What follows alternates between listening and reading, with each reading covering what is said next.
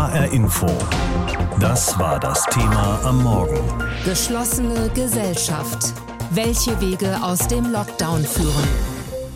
Es stecken sich weniger Menschen an mit SARS-CoV-2. Das könnte allerdings die tückische Ruhe vor dem Sturm sein. Schließlich sind bereits ansteckendere Mutationen unterwegs und die Verantwortlichen wollen den Erfolg der letzten Wochen keinesfalls aufs Spiel setzen durch ein zu frühes Lockern der Beschränkungen.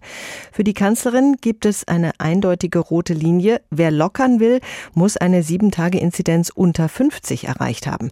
Das wird spannend, was Bund und Länder heute für das weitere Vorgehen beschließen. Um sie dürfte es beim Bund-Länder-Treffen auf jeden Fall gehen. Berliner Grundschülerinnen, die unbedingt wieder in die Schule wollen. Oft sitzt du dann den ganzen Tag vorm Bildschirm. Man hat auch keine Lust, zu Hause zu arbeiten. Und in der Schule kriegt man dann so sozusagen so einen Schub, dass man lernt. Weil man irgendwie reden kann und wenn man was nicht versteht, dann kann man irgendwie mehr Fragen stellen. Dass Schulen und Kitas schnell wieder öffnen sollen, darüber sind sich Bund und Länder einig, meint der Ministerpräsident von Baden-Württemberg, Winfried Kretschmann. Wenn es zu Öffnungsperspektiven kommt, sind diese beiden Bereiche zuerst dran.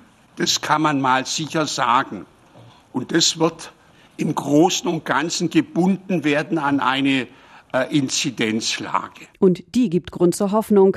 Am Dienstag lag die Sieben-Tages-Inzidenz, also wie viele Menschen sich pro 100.000 Einwohner innerhalb einer Woche angesteckt haben, seit Monaten erstmals wieder unter 75. Der Lockdown wird wohl trotzdem verlängert. Das geht aus einer vorläufigen Beschlusslage hervor, die dem ARD Hauptstadtstudio vorliegt. Die Virusmutationen bereiten Sorge. Zu groß sei die Gefahr, dass die Mutante sich bei zu schnellen Lockerungen ausbreitet, so die rheinland-pfälzische SPD-Ministerpräsidentin Malu Dreyer. Wir haben deshalb diese wirklich unangenehme Situation, dass man auf der einen Seite diesen spürbaren Rückgang der Inzidenz sieht und auf der anderen Seite eine Entwicklung der Mutationen hat, die eben in eine andere Richtung geht. Zähne zusammenbeißen und nicht aufgeben, lautet die Botschaft. Besonders auch in Richtung Einzelhandel oder Friseure, bei denen, so Dreier, pure Verzweiflung herrsche. Ein bundeseinheitlicher Stufenplan für Lockerungen soll helfen, die kommenden Wochen durchzuhalten. Einige Länder haben eigene Stufenpläne in der Schublade. Ob Läden oder Friseure wieder öffnen dürfen, hängt von der regionalen Lage ab. Das heißt, wie viele Neuinfektionen es gibt, wie stark die Intensivstationen und Gesundheitsämter ausgelastet sind oder wie viele Menschen schon geimpft wurden. Zunächst gilt aber, das Virus samt Mutationen weiter in den Griff zu bekommen. Armin Laschet, CDU-Ministerpräsident von Nordrhein-Westfalen. Wir müssen da noch ein paar Tage durchhalten, um die Zahl möglichst runterzubringen und dem mutierten Virus keine Chance zu geben. Und deshalb ist das ein Wettrennen mit der Zeit. Durchhalten, um keine weitere Corona-Welle zu riskieren und, wenn Lockerungen möglich sind, sollen Kinder und Jugendliche wieder in Kitas und Schulen. Alle anderen müssen weiter warten. Das dürfte die Hauptbotschaft des heutigen Treffens werden. Neue Runde heute also. Die Flatscreens bei Kanzlerin und Länderchefinnen und Chefs leuchten wieder. Und Ton dazu gibt's natürlich auch in der digitalen Corona-Schalte. Fragt sich nur, ob er gut ist oder immer rauer wird, je öfter die Politiker ein Weiter so beschließen. Mit den Corona-bedingten Einschränkungen, die für so viele Menschen immer schwerer zu ertragen sind. Die Kanzlerin, das weiß man, will eine eher vorsichtige Linie fahren, nicht zu schnell wieder öffnen. Andere wollen sich in Szene setzen setzen wie Markus Söder mit eigenen Akzenten und vielleicht mit Blick auf die K-Frage, die im April geklärt werden soll in der Union. Davor erhoffen sich die Menschen aber keine Selbstinszenierungen, sondern Lockerungen oder wenigstens eine Perspektive. Andreas Meyer-Feist in Wiesbaden. Wie geht Hessen denn in diese Gespräche heute? Ja, zumindest sagt man sich in der Landeshauptstadt, wenn wir überhaupt was zuallererst lockern, dann ist das bei den Schulen. Und gestern gab es noch viele Telefonate. Telefonkonferenzen, Vorgespräche zwischen Ländern und Kanzleramt, da wollte man versuchen, das in irgendeinen Stufenplan zu gießen und diesen Stufenplan vielleicht schon in Umrissen vorzustellen heute. Ich glaube, darauf äh, kann man sich nicht verlassen, da wird wohl nichts draus. Hessen geht, die Landesregierung geht mit der Erwartung in diese Gespräche, dass sich nach dem 14. Februar nichts groß ändern wird, keine großen Öffnungsschritte. Ich bin gespannt, ob man da zusammenbleibt. Ganz ohne Lichtblick will man natürlich nicht äh, vor die Bürgerinnen und Bürger treten heute Abend. Und der Tunnel ist lang. Wir werden kleine, vorsichtige Schritte gehen, heißt es in der Staatskanzlei von Axel Wintermeyer, der die Vorgespräche geführt hat. Und er sagt eben auch, Hessen wird keine Versprechungen machen, die nicht eingehalten werden können. Wo dürfte es denn am ehesten Bewegung geben, wenn es ans Lockern gehen soll? Bei den Schulen, bei den Grundschulen will man ja anfangen und am liebsten äh, schon viel zeitiger, als das die Kanzlerin will, nämlich noch im Februar bei den äh, Grundschülern mit dem Wechselunterricht. Man muss aber sagen, bundesweit zwischen den Ländern und zwischen Bund und Ländern gibt es dann wirklich noch Differenzen. Das ist die Frage, ob das dann tatsächlich dann so gemacht werden kann. Also ich denke mal, da macht dann doch jedes Land so, wie äh, es das für richtig hält. Eventuell geht es dann auch um die Friseure und vielleicht auch um Konzepte für den Handel. Aber ich sehe hier auch noch keinen Stufenplan. Es heißt jetzt, dass man da erst einen Stufenplan entwickeln will und da sollen die Länder sich in die kommenden Wochen da mal reinknien und den dürfte man dann erst im März erwarten. Aber wie gesagt, einigen geht das überhaupt nicht schnell genug. Also der hessische Zeitplan, äh, wenn ich dich richtig verstehe, geht bis März erstmal mit dieser neuen Runde an Lockdown.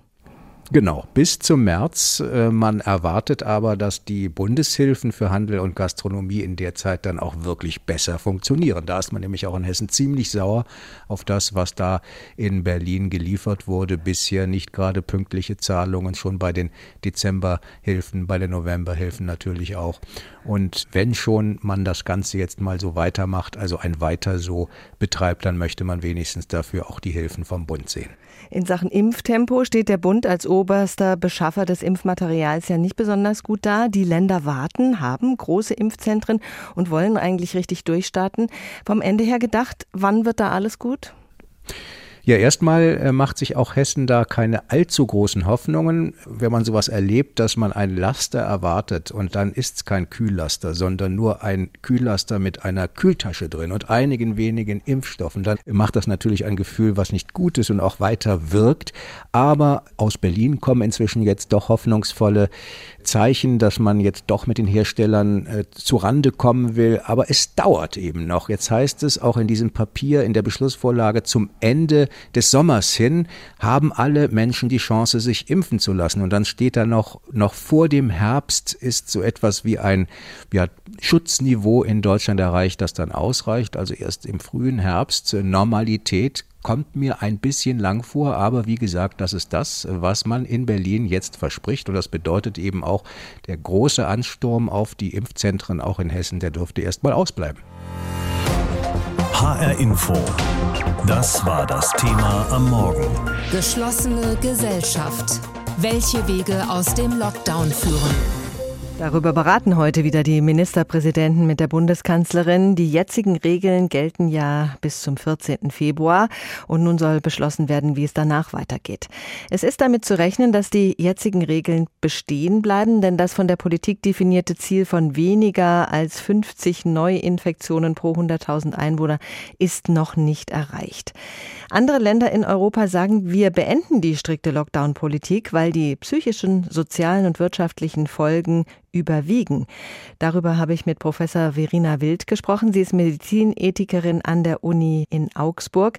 Frau Professor Wild, gibt es einen Punkt, an dem Sie aus ethischer Perspektive sagen würden, die Schäden eines Lockdowns wiegen schwerer als der Nutzen, den wir damit erzielen?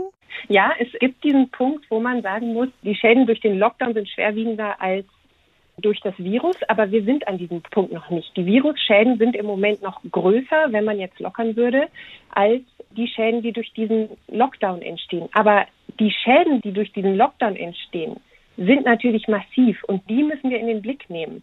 Also gutes Pandemie-Management bedeutet immer einerseits das Virus einzudämmen und gleichzeitig die massiven Folgeschäden von Infektionsschutzmaßnahmen auch abzufedern. Hat die Politik diese Folgen des Lockdowns denn aus Ihrer Sicht ausreichend im Blick? Ich habe den Eindruck, dass die Politik das nicht ausreichend im Blick hat. Ich möchte einmal kurz sagen, das Virusgeschehen hat sie sehr, sehr gut im Blick und da sind wir sehr, sehr gut als Bevölkerung auch aufgeklärt. Aber was die Lasten angeht oder die, die Folgeschäden durch die Infektionsschutzmaßnahmen, habe ich das Gefühl, sind wir nicht gut genug informiert und da läuft auch nicht genug Forschung, um das wirklich zu erheben, was da eigentlich los ist. Ein wichtiger Punkt dabei ist ja, soll man die Schulen öffnen, weil die Schließungen so massive Auswirkungen auf den Lernerfolg und die Psyche der Kinder haben. Es gibt ja nicht wenige Kinder, für die das Umfeld zu Hause rund um die Uhr jedenfalls nicht unbedingt das Beste ist. Was schlagen Sie vor, wie man das besser regeln könnte? Ja, also ähm, erstmal sprechen Sie da einen ganz wichtigen Punkt an. Ich glaube, dass es wichtig ist, in, in dieser Pandemie auf die Kinder zu, zu fokussieren und auch ihre, ihre Bedürfnisse zu priorisieren. Wir haben, glaube ich, auch nicht genug verstanden, wie schwer die, diese Belastungen sind für Kinder und auch für Eltern, sodass Schulöffnung sicherlich eines der ersten Dinge sein sollten, die jetzt Vorrang haben. Und da ist ja diese ausführliche Leitlinie publiziert worden, wie man Schulen auch sicher öffnen könnte. Also da gibt es jetzt ein evidenzbasiertes Konzept. Und ich glaube, wenn man das zugrunde legt, könnte man da sehr gut vorwärts kommen. Den Preis für den Lockdown zahlen wirtschaftlich im Moment viele Menschen, die gar nicht arbeiten können oder ihre Geschäfte geschlossen halten müssen. Die Hilfen kommen auch nur langsam und reichen oft auch nicht. Menschen müssen ihr Restaurant oder ihren Friseurladen schließen, weil die Ersparnisse aufgebraucht sind. Aus Sicht dieser Menschen kann es nicht mehr lange so weitergehen. Wären Lockerungen aus Ihrer Sicht in diesen Bereichen vertretbar oder unbedingt angezeigt? Ich bin keine Epidemiologin, die jetzt sagen könnte, das ist sicherlich möglich. Aber was ich auf jeden Fall sagen kann, ist, dass die Belastungen in dieser Pandemie sehr ungleich verteilt sind und dass es Menschen gibt, die wirklich in existenzieller Not sind. Da müssen wir ganz genau hinschauen und da müssen wir Hilfe leisten. Und diesen umfassenden Blick, die Disziplin der Public Health zum Beispiel hat, den haben wir einfach noch nicht genug ausgebaut in Deutschland. Und was wir auch noch nicht genug gemacht haben, glaube ich, ist den Betroffenen zuzuhören. Das ist ein ganz wichtiges Prinzip eigentlich im Pandemie-Management, die Kommunikation mit der Bevölkerung zu suchen, zuzuhören, was sind die Nöte, was sind die Sorgen, um dann eben auch Hilfe zielgerichtet, unbürokratisch, schnell an die richtigen Stellen zu bringen, an die Stellen, wo die Belastung extrem hoch ist.